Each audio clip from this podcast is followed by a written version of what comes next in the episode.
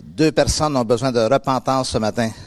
Emmanuel pour avoir un peu trop, un peu trop mis, et moi d'avoir trouvé ça un peu trop agréable.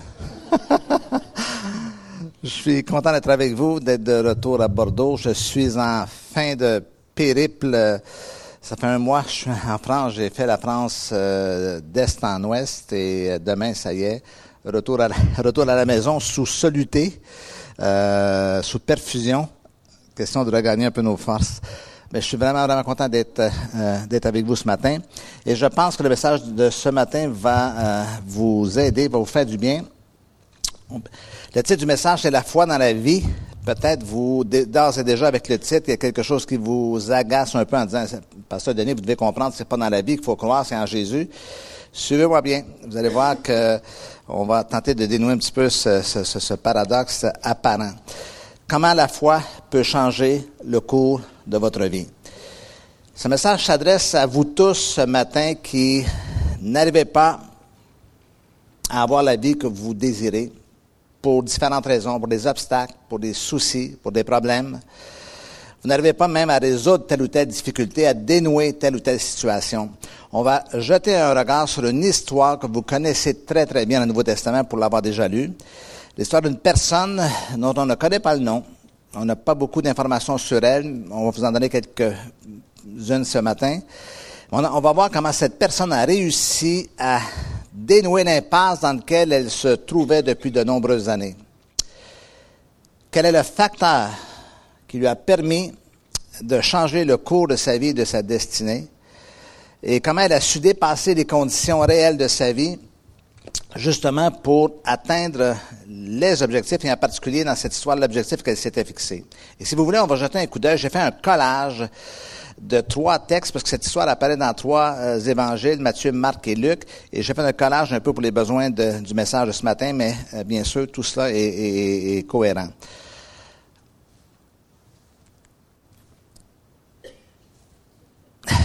Sais pas si c'est le C'est bon. Or, il y avait une femme atteinte d'une perte de sang depuis 12 ans. Elle avait beaucoup souffert entre les mains de plusieurs médecins et elle avait dépensé tout ce qu'elle possédait. Elle n'avait éprouvé aucun soulagement, mais, au contraire, était allée plutôt en empirant. Ayant entendu parler de Jésus, elle vint dans la foule par derrière, toucha le bord de son vêtement. Car elle disait en elle-même, si je puis seulement toucher ses vêtements, je serai guéri. Au même instant, la perte de sang s'arrêta et elle sentit dans son corps qu'elle était guérie de son mal. Jésus connut aussitôt en lui-même qu'une force était sortie de lui et se retournant au milieu de la foule, il dit, qui a touché mes vêtements? Ses disciples lui dirent, tu vois la foule qui te presse et tu dis, qui m'a touché? Et il regardait autour de lui pour voir celle qui avait fait cela. La femme effrayée et tremblante, sachant ce qui s'était passé en elle, vint se jeter à ses pieds et lui dit toute la vérité. Mais Jésus lui dit, ma fille, ta foi t'a sauvée. Répétez après moi, ta foi t'a sauvée. Vous n'êtes pas très convaincant. Ta foi t'a sauvée. Va en paix et sois guéri de ton mal. Jésus, dans ce texte, identifie évidemment le facteur qui a permis ce déclenchement du miraculeux. Il lui dit, ta foi t'a sauvé. Et ce matin, nous allons moins mettre l'accent sur la, dimension de la guérison physique. Vous allez voir pourquoi dans quelques instants. Moins sur la guérison physique de la personne, bien qu'évidemment c'est ce qui prend place, que sur la guérison de, de sa vie, euh, la foi, donc, qui change le cours de la vie. Et, j'aime cette notion de la foi dans la vie parce que euh, ce titre est porteur de deux sens. À la fois, ça prend de la foi dans la vie.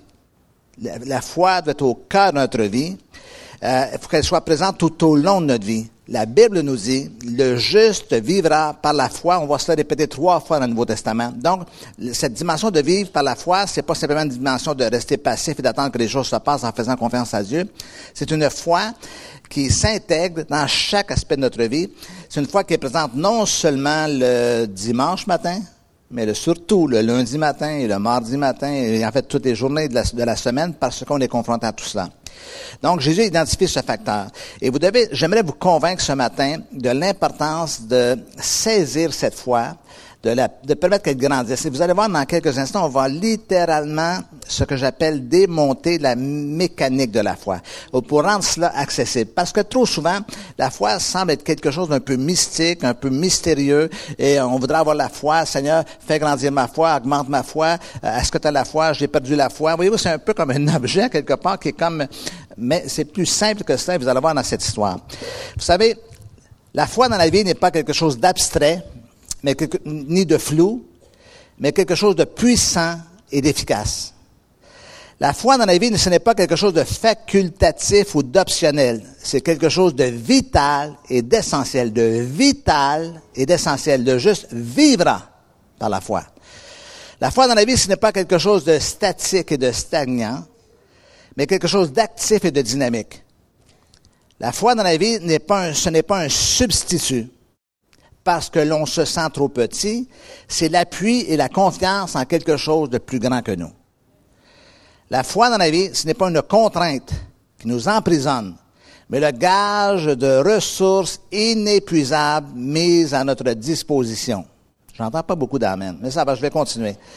La foi dans la vie n'est pas le fait de gens faibles et craintifs, mais de ceux qui savent que la foi transcende les événements et transporte les montagnes. La foi dans la vie, ce n'est pas de se cramponner ou de s'accrocher à ce qu'on ne veut pas perdre, mais se propulser avec confiance vers notre destinée. La foi dans la vie ne coûte rien à ceux qui la demandent, mais ne sert à rien pour ceux qui la refusent. La foi dans la vie, c'est d'accepter que l'auteur de la vie, Dieu lui-même, ait su concocter la vie de façon à ce que nous puissions nous reprendre malgré l'échec, rebondir malgré le drame, triompher malgré des obstacles, ce, à la seule condition d'avoir la foi présente tout au long de notre vie. Est-ce que vous êtes avec moi ce matin? Le juste vivra par la foi. Dans cette histoire très particulière, Jésus a dit, ta foi t'a sauvé. Le mot sauver qu'on retrouve dans ce texte, euh, c'est beaucoup plus que la notion euh, de guérison. Bien que la notion de guérison soit importante, évidemment, pour celui ou celle qui est malade, qui est affecté par quelque chose, la guérison demeure un, facteur important. Mais littéralement, ce, ce thème, en fait, c'est le thème sozo, ça signifie rétablir, restaurer, remettre en état de fonctionnement, rebâtir, euh, mettre en état de le, restaurer dans le sens de remettre dans un état original quelque chose qui a été affecté ou, un peu brisé. par exemple, on parler de restauration d'une toile de grand-mère, de restaurer un meuble et tout ça. Donc, c'est remettre en état de fonctionnement. C'est littéralement rendre complet. En anglais, on dit make whole, ce qui veut dire rétablir dans une fonction encore, encore meilleure. Et cette dimension de, de, de sozo est importante parce qu'ici, on s'aperçoit que cette femme mais quelque chose de très, très particulier qui littéralement va affecter toute sa vie. Si vous voulez, on va regarder un petit peu quelle était la condition de cette femme. Premièrement, six caractéristiques de la femme qui avait une perte de sang. La première caractéristique de ce que le texte nous dit, c'est évidemment, premièrement, c'est une femme. Cela peut paraître particulier, mais il faut pouvoir se pencher sur cette période de l'histoire de l'humanité, comme c'est le cas aussi encore et toujours de nos jours dans bien des pays de ce monde, se pencher sur euh, cette période de l'histoire de la culture de ces pays pour comprendre la douloureuse réalité que vivent beaucoup de femmes à travers la planète. Euh, sans pouvoir, sans droit, sans droit de décider, sans valeur, sans estime, sans voix, ne pouvant pas s'exprimer, anonyme, euh, le sentiment d'être moins que rien, le sentiment même à la limite de ne pas exister comme les autres existent, et en particulier nous les hommes.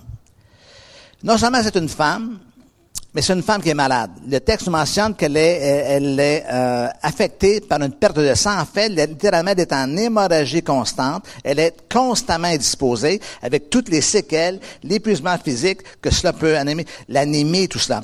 Donc, toute sa vie est affectée, et je dirais infectée, par sa condition, par ce qu'elle vit.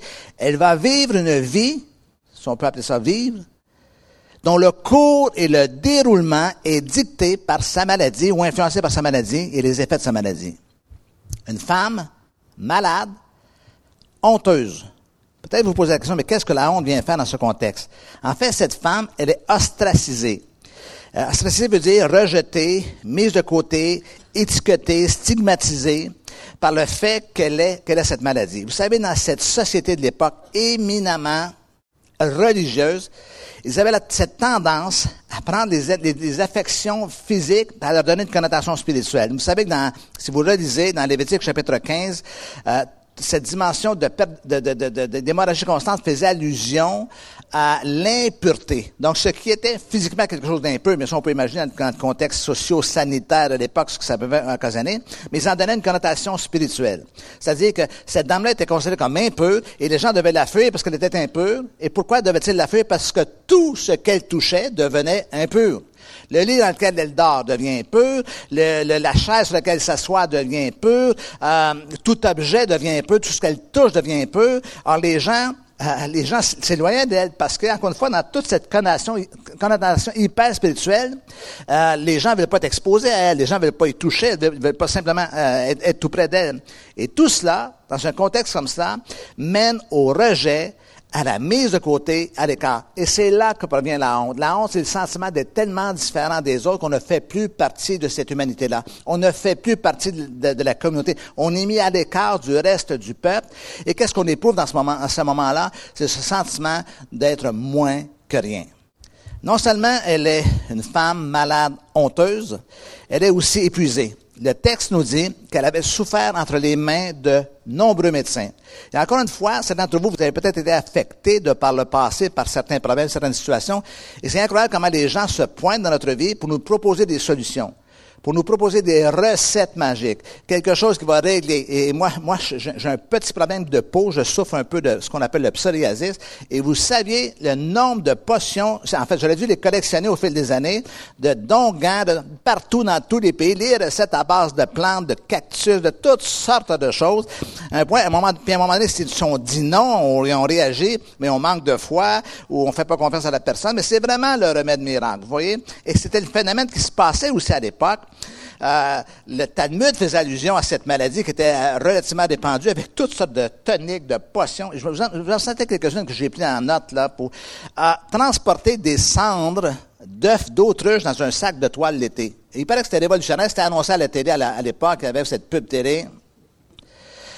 porter sur soi du maïs recueilli dans du fumier d'ânesse blanche. Wow! Il ben, faut trouver l'ânesse blanche et il faut aller jouer dans quelque chose qu'on n'a pas le goût de jouer. Plein de charlatans dans la vie moderne, ça existe toujours. Je suis confronté tellement souvent à ça, des gens qui se font, euh, qui sont, la vulnérabilité créée par la souffrance, tout ça, les, les expose à toutes sortes de charlatans autour d'eux. Donc, elle est épuisée, la dame. Est-ce que vous êtes d'accord avec moi que ça va très mal pour elle? En plus, elle est fauchée. Évidemment, évidemment, quand tous les gens s'intéressent à nous, euh, en fait, ils s'intéressent à nous quand on, tant ou temps qu'on peut leur donner quelque chose, mais le jour où on n'a plus un rond, on n'a plus un sou, ben les gens nous laissent tomber. Le texte nous dit qu'elle avait dépensé tout ce qu'elle avait. La somme d'une femme, dans un contexte social où elle n'a pas de place, malade, honteuse à cause de la particularité de sa maladie, épuisée, fauchée, qu'est-ce que ça crée? Eh bien, le désespoir. Le désespoir, c'est une conviction. C'est la conviction que plus rien ne peut changer. C'est la perte de l'espoir, c'est l'absence de l'espoir, c'est l'absence de perspective de rétablissement.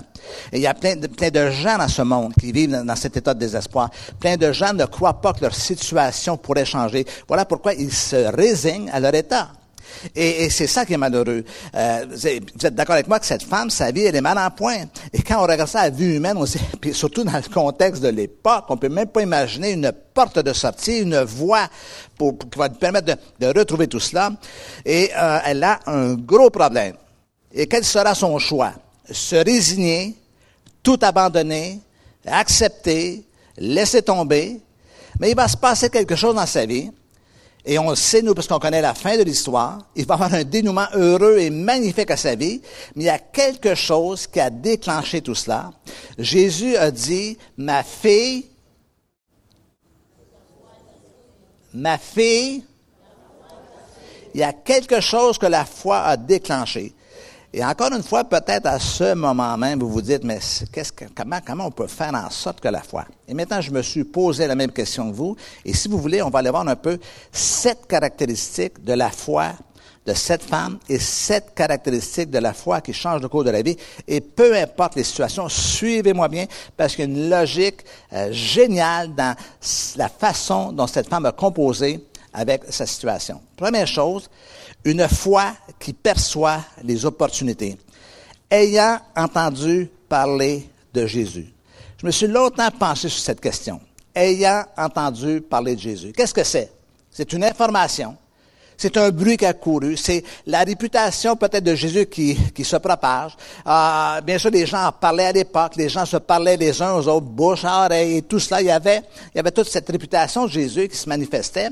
Elle, elle entend parler de cela, mais elle l'entend de façon différente des autres, des autres personnes. Vous savez, de nos jours, c'est la même chose. Plein de gens entendent parler de Jésus.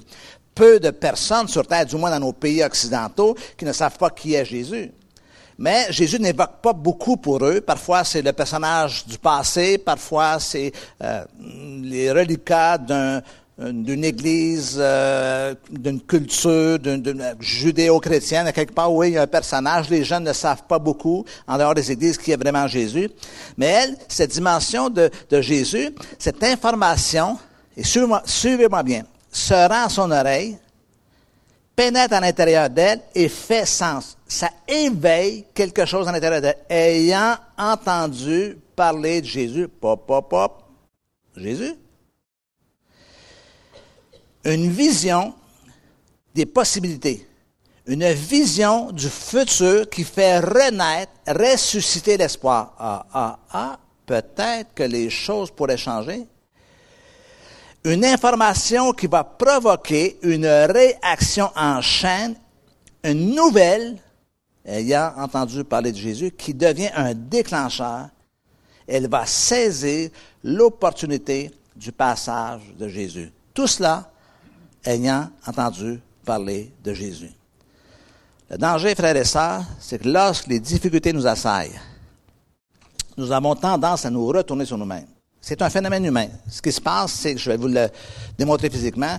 On est absorbé, euh, on est, on s'inquiète, on, cherche une solution. Puis littéralement, même, c'est comme si physiquement on se retourne comme ça. Vous êtes d'accord avec moi qu'en ce moment, c'est difficile pour moi de voir quelque chose à part du plancher, du tapis, de la moquette là, de voir une opportunité. Dire qu'il peut se passer quelque chose autour de moi, je ne pourrais pas le voir. Mais elle, elle a saisi l'opportunité. Elle entend parler de Jésus au lieu de rester, encore une fois, retourner sur elle-même, elle a saisi l'opportunité. Petit conseil ce matin, lorsque les problèmes vont surgir dans votre vie, je vais garder les yeux grands ouverts sur les opportunités que Dieu me présente. Une foi qui perçoit. Et le sens de percevoir, c'est le sens de, littéralement, de passer au travers de quelque chose, quelque chose qui voit au travers de quelque chose. C'est, euh, moi, souvent, je dis percer et voir, percer pour voir. C'est voir ce que les gens ne voient pas. C'est aller au-delà de tout cela. Et elle a su percevoir cette opportunité. Deuxième caractéristique, une foi qui pense en termes de possibilités. Car elle disait en elle-même. Vous savez ce qu'elle commence à faire, qu'est-ce qu'elle commence à faire à ce moment-là, à cette étape particulière? Elle commence à se parler.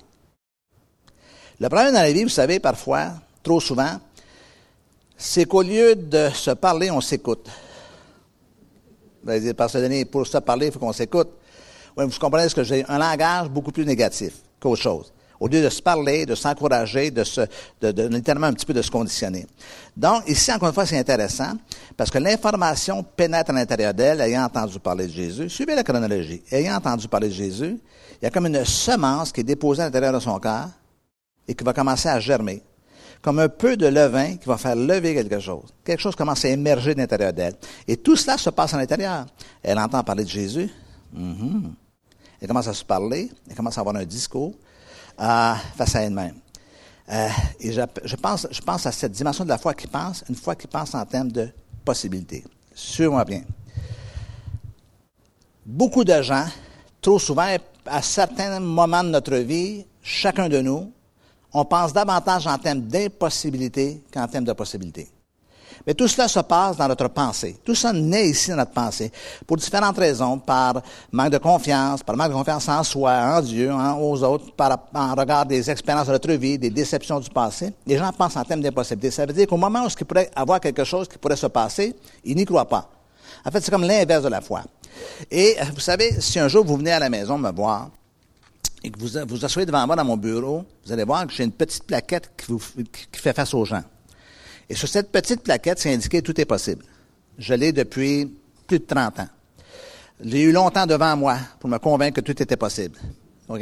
Et maintenant, je l'ai fait graver, je l'ai mis devant les gens. Pourquoi? Parce que lorsque les gens viennent me voir, avoir un entretien, ils sont dans un contexte d'impossibilité. Ils ne voient pas de possibilité, puisque, bien sûr, ils viennent chercher de l'aide. Et ce qui est intéressant pour moi, c'est de voir leur réaction avec la petite plaque. Parce qu'en fait, ils, parlent à ma plaque. Tout est possible? Tout est possible. Ils sont assis là. Tout est possible. Euh, tout. Tout. Tout, tout, tout, tout, tout n'est pas possible. Tout, tout, tout, tout, tout, tout, tout, tout, tout, tout, tout. Mais non. Et ben, je les regarde, je les observe. Puis certains ont même la, la, la, la, défiance de prendre la petite plaquette et de la retourner vers moi. OK? Hop, hop, hop, hop, hop, hop, hop. Je la remets à l'endroit devant, eux. OK? La Bible, elle dit quoi? Tout est possible à Dieu. Quels sont ceux qui croient que tout est possible à Dieu? Maintenant, je le savais que vous lèveriez la main, évidemment, OK? Mais laissez-moi vous dire qu'il y a deux, deux textes dans le Nouveau Testament. Il y a tout est possible à Dieu et tout est possible à celui qui croit. Quels sont ceux qui croient que tout est possible? Ouais, je, je trouve que vous avez dégainé un peu plus lentement que la première fois, là, OK? Euh, et vous étiez fiers de dire que tout est possible à Dieu. J'aimerais vous dire, vous dire que les enfants à l'éducation chrétienne le savent très bien. Par définition, la conception minimale de Dieu, c'est de croire que Dieu est tout-puissant. Mais là où le bas blesse, c'est que lorsque ça implique notre personne à nous, lorsque ça implique notre foi à nous, tout est possible à celui qui croit. Et, là, vous voyez que déjà, on est, on est défié, à la limite un peu déstabilisé, parce que là, ça implique moi, et, et, euh, et parfois on est submergé par les doutes.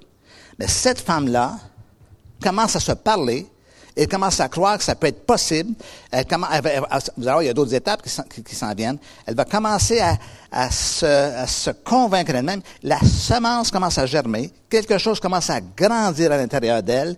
Euh, euh, en termes québécois, on dit la sève commence à remonter dans l'arbre. Et là, les choses sont possibles.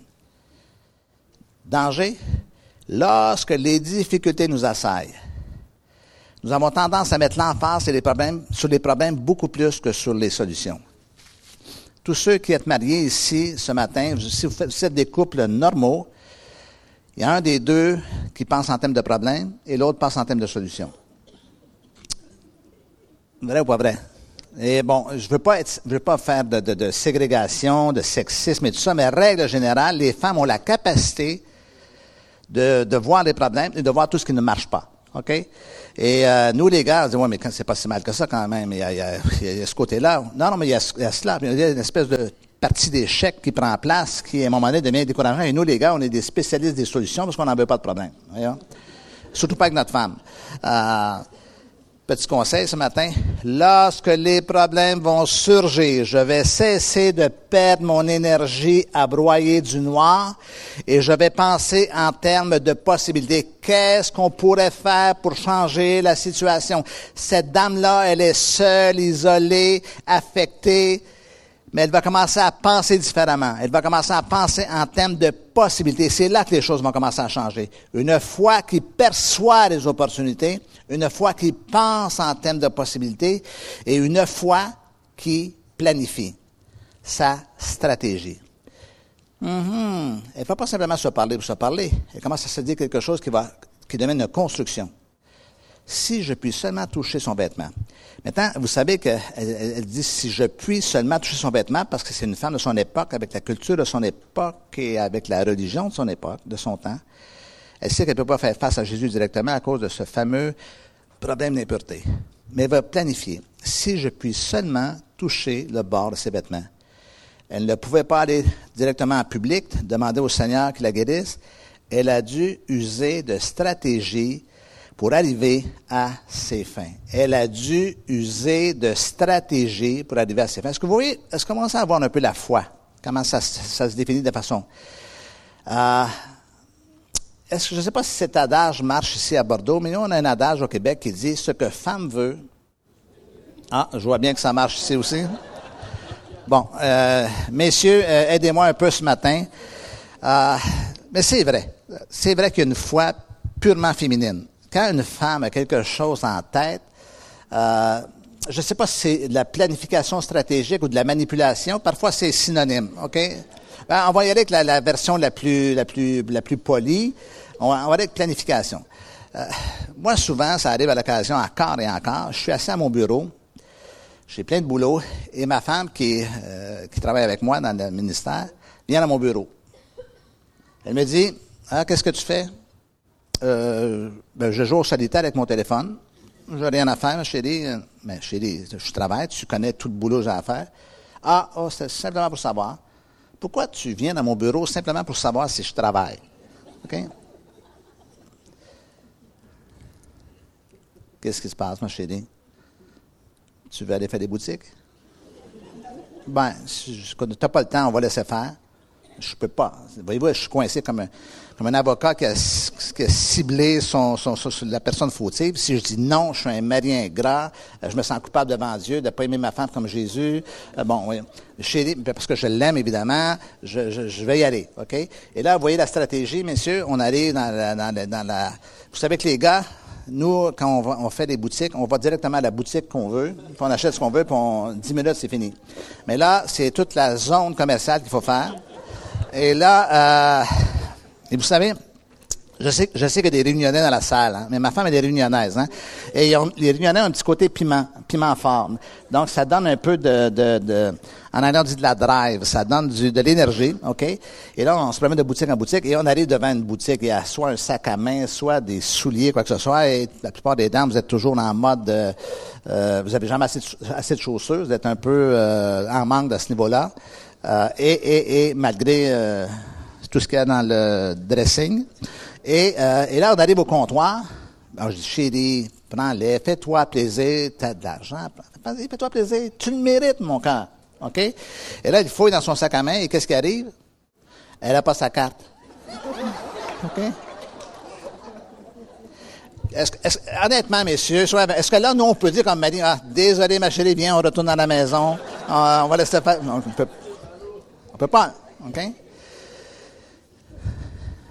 Mais je vais te rembourser. C'est un mensonge. Elle ne rembourse jamais.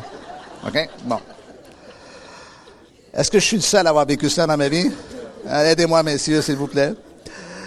On a beau en rire, mais honnêtement, ça ressemble un peu à cela à la fois. Ça ressemble un peu à, cela dans, cette perspective d'avoir une stratégie. Danger, lorsque les difficultés nous assaillent, nous avons tendance à démissionner et à tout laisser aller à la dérive. Petit conseil ce matin, lorsque des problèmes vont surgir, je vais élaborer une façon de mettre ma foi en œuvre de façon pratique et concrète. Quittez l'image mystique. Amenez quelque chose de plus précis dans votre pensée. Une foi qui planifie sa stratégie. Je vais, je vais toucher son vêtement, il va se passer quelque chose. Quatrièmement, une foi qui poursuit un but précis. Son but n'est pas de, toucher le vêtement de Jésus, ça c'est le moyen. Son but, le but qu'elle vise, c'est je veux être guéri. À quoi ça sert de toucher le vêtement s'il ne se passe rien? Alors, c'est hyper intéressant cette notion-là, parce que, encore une fois, c'est l'objectif qu'elle poursuit littéralement. Donc, c'est clairement défini, parfaitement défini dans sa pensée. Ce que je veux, moi, c'est être guéri. Elle sait ce qu'elle veut et son but est précis. Et c'est ça l'erreur dans notre vie, c'est parfois nous ne savons pas même nous-mêmes ce que nous voulons. Nous voulons que les choses changent, nous voulons que notre vie change, nous voulons que les... mais on ne sait pas comment définir ça de façon plus approfondie. Mais elle, elle sait ce qu'elle veut. Si je m'approche de lui, si je peux me rendre jusqu'à lui, si je peux toucher, seulement toucher son vêtement, je sais que je vais être guéri. Danger, lorsque les difficultés demeurent, nous avons tendance à agir sans but ni direction et laisser tout aller au hasard. Et parfois, en parlant à la place de Dieu. C'est sa volonté, c'était pas sa volonté, c'était son temps, c'était pas son temps.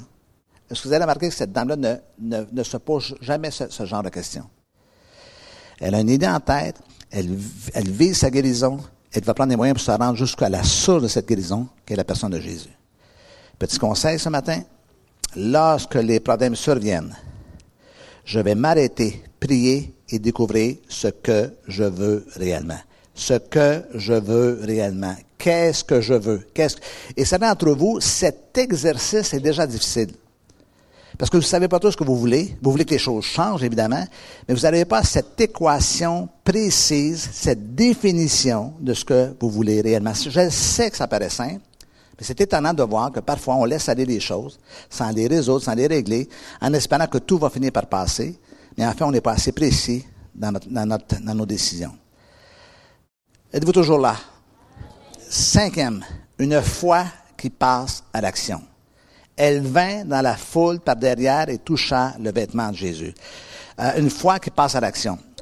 Toute cette, euh, toute cette, euh, toute cette chronologie, tout ce qui a pris place à date, toutes ces étapes, une foi qui perçoit, une foi qui pense, une foi qui planifie, une foi qui poursuit un but, tout cela, regardez-moi ici, tout cela, c'est un exercice intellectuel. Elle peut être assise à, sa table de cuisine, en train de réfléchir, entend parler de Jésus, et se met à percevoir, à penser tout cela. Elle peut même se concocter un plan sur la table, comment je vais faire, Jésus va passer par telle, telle ruelle et tout ça. Tout ça, c'est génial, c'est hyper bien, mais je veux vous annoncer une nouvelle ce matin, ça ne change rien. Parce que tout se passe ici. Et c'est un phénomène dans la vie de beaucoup de personnes. Leur christianisme, il est dans leur tête.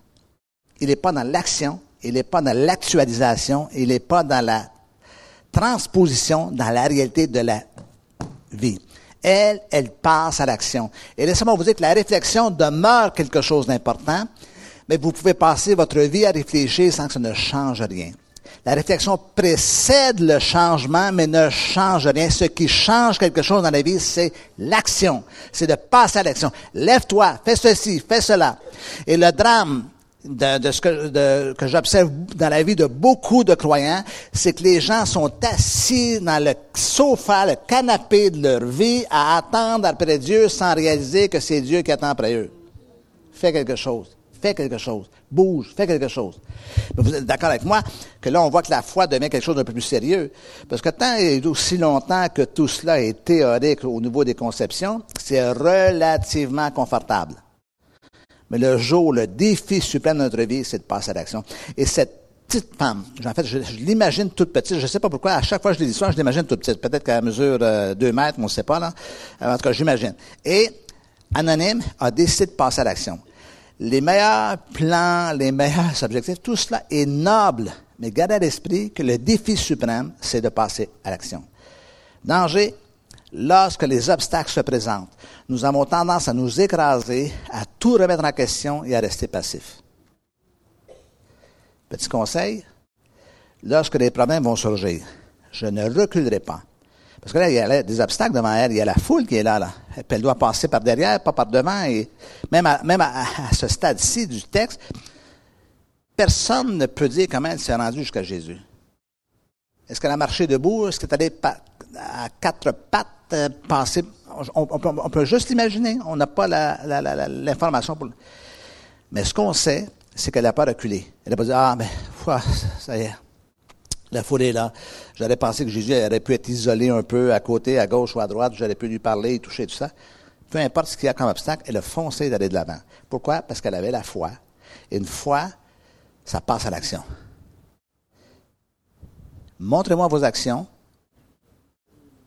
je verrai votre foi. Maintes et maintes fois dans le Nouveau Testament, vous voyez cette, cette information. Jésus dit, voyant leur foi, voyant sa foi. Plein de fois, c'est répété. Et à chaque fois que je vois ces textes, je me pose toujours la question, mais qu'est-ce que Jésus a vu pour dire que c'est de la foi?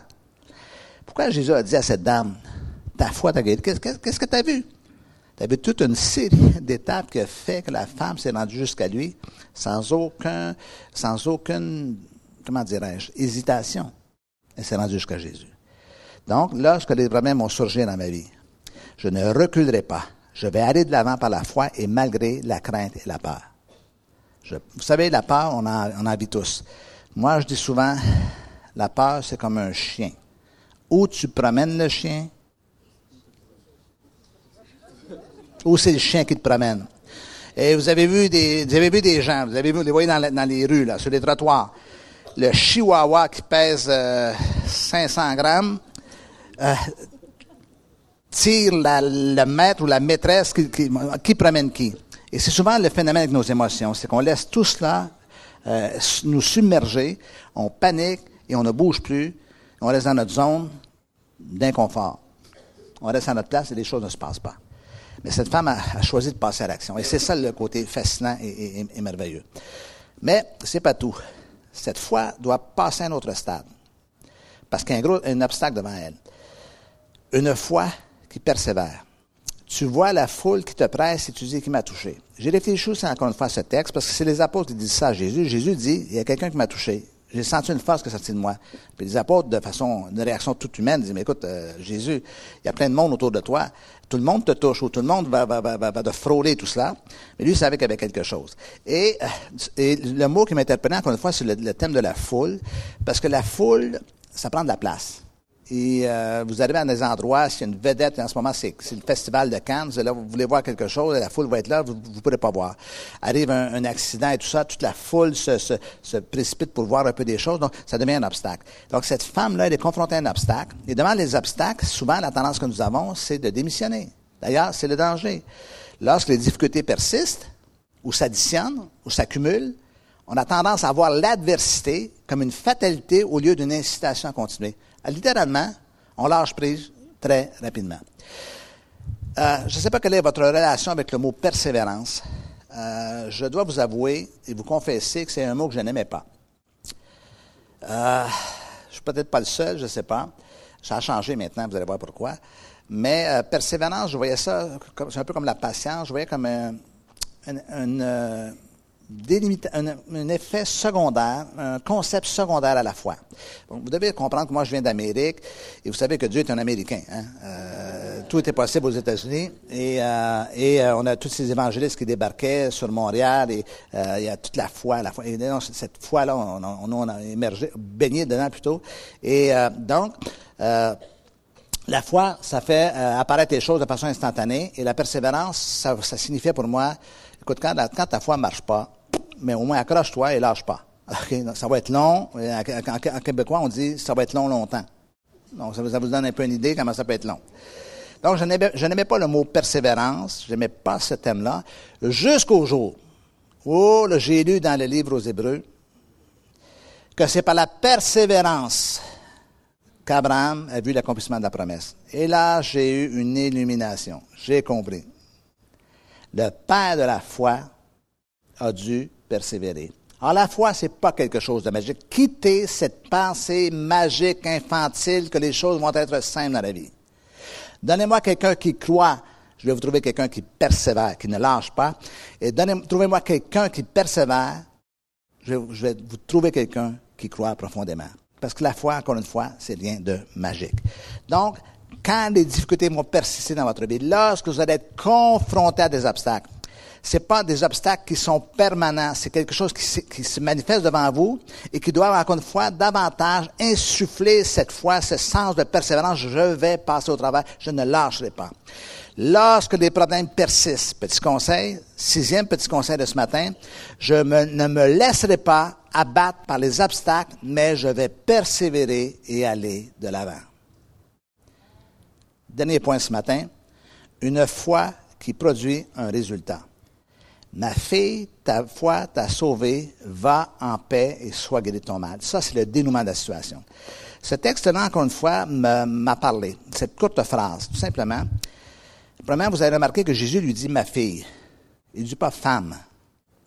Ma fille. Donc, c'est un thème très affectueux à la limite un peu intime, mais vous savez qu'à l'époque, le, rapport entre Jésus, dans la culture, le rapport entre les hommes et les femmes est très, particulier. Les hommes ne pouvaient pas s'adresser à des femmes directement. C'était à leur mère, ça va, à leur épouse, ça va, à leur sœur, ça va, mais toutes les autres femmes, non. Pas de relation.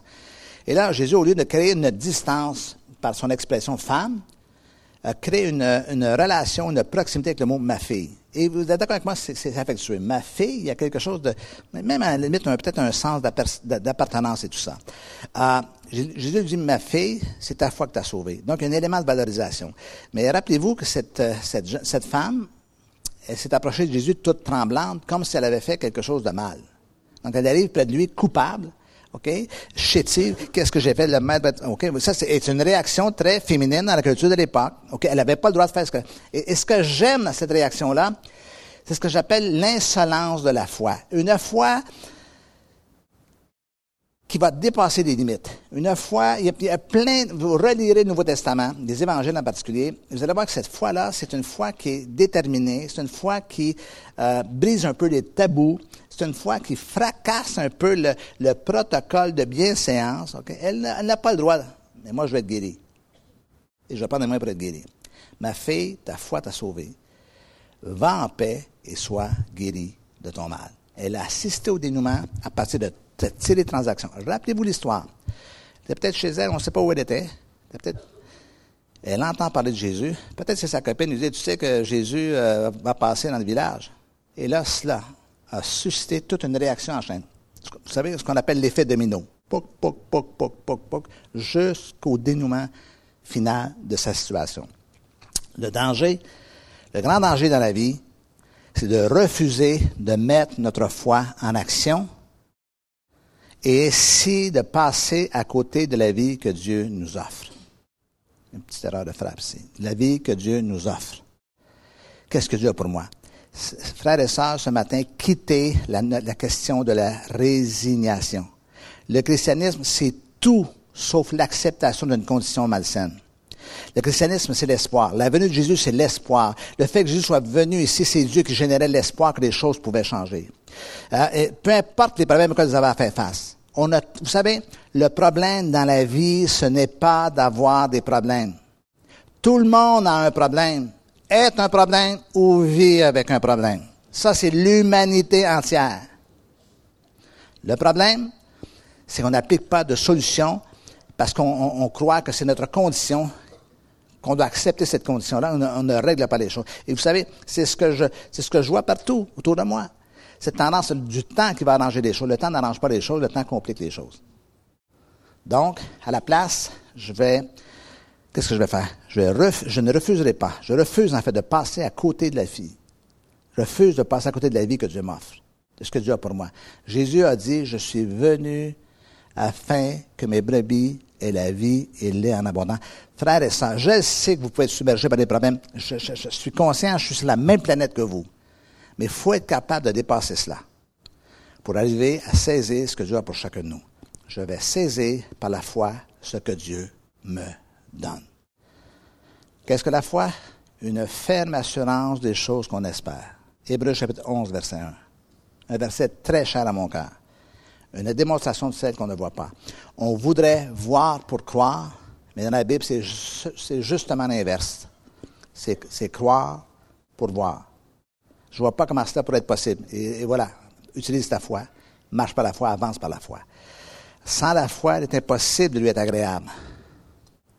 Mais avec la foi, il est possible de lui être agréable.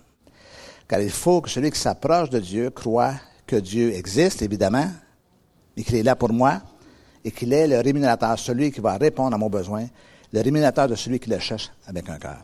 Ça, c'est la foi. La foi qui arrive à un dénouement, la foi qui amène au dénouement plutôt, la foi qui, dénoue les situations, qui règle les, situations. Et tout cela fait partie de ma, personne.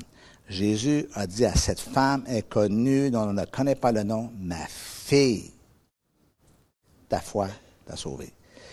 Vous savez, parfois, quand je regarde ces histoires euh, du Nouveau Testament, euh, je me dis, qu'est-ce qui serait arrivé à cette dame si le jour où l'idée a germé dans sa pensée, qu'elle l'aurait balayé du revers de la main en disant, ah non, ça ne peut pas m'arriver à moi. C'est impossible. Mais son problème ne se serait pas résolu. Parfois, on prend une avenue qui nous laisse dans nos situations, l'avenue du doute, l'avenue des remises en question, l'avenue de la peur, l'avenue de... peu importe. Et d'autres fois, on se dit, wow, Seigneur, je vais te faire confiance. Je vais aller de l'avant je passe à l'action, et on se réveille. On s'aperçoit que notre vie a changé, notre vie a été transformée, mais tout ça a pris place dès le départ à l'intérieur de soi. Est-ce qu'on peut dire Amen? Je peux vous demander de courber la tête, s'il vous plaît, et de fermer les yeux. Seigneur Dieu Tout-Puissant, merci pour ta parole. Merci euh, que ton esprit ait inspiré ces auteurs des évangiles pour qu'il sauvegarde cette histoire qui nous stimule presque 2000 ans plus tard. Cette histoire d'une femme dont la vie était mal en point, qui ne savait plus où donner de la tête, qui avait essayé, essayé. n'est pas faute d'avoir essayé. Mais le Seigneur s'est retrouvé devant ce mur, devant cette impasse, devant cette impossibilité. Mais dès le moment où elle a entendu parler de toi, quelque chose est né, s'est éveillé à l'intérieur d'elle, Seigneur. Peut-être que Jésus est ma solution? Est-ce que c'est lui qui va m'aider à dénouer la situation? Et Seigneur, elle a mis sa foi en, action. Seigneur, je te prie que chaque personne ici qui, qui, est confrontée à un problème, souci, à un défi quelconque, à un obstacle, Seigneur, ce matin, je prie que par la présence de ton esprit en ce lieu, que par la présence de ton esprit dans leur vie, dans leur cœur, Seigneur, tu puisses susciter cette foi une fois toute petite. Cette femme n'est pas une théologienne. Cette femme, n'est pas une, une, sacrificateur ou sacrificatrice. Elle n'est pas dans, la, dans les hautes sphères de la religion de son époque. C'est une femme anonyme, ordinaire, mais qui a mis sa foi en action et qui a vécu un dénouement extraordinaire. Seigneur, convainc comme seul ton esprit peut le faire au-delà des mots, des paroles d'un prédicateur, Seigneur, que toi tu insuffles, Seigneur. Et je prie que dans leur pensée puisse émerger toute cette notion de possibilité. Mais j'avais l'intention de tout lâcher ce matin. J'avais l'intention d'abandonner. Mais ce matin, quelque chose euh, remonte en moi en disant, oui, Seigneur, je me redresse et je vais te faire confiance et je vais marcher et je vais avancer et je vais assister au dénouement de ce que tu sois pour moi. Saisir la vie que tu sois pour moi. Seigneur, garde-les, bénis-les, inspire-les, aide-les à passer à l'action, mais qu'en toute chose, toi seul sois honoré, glorifié pour l'œuvre que tu fais. Et tous ensemble, nous pouvons dire Amen, Amen et Amen. Alléluia Jésus.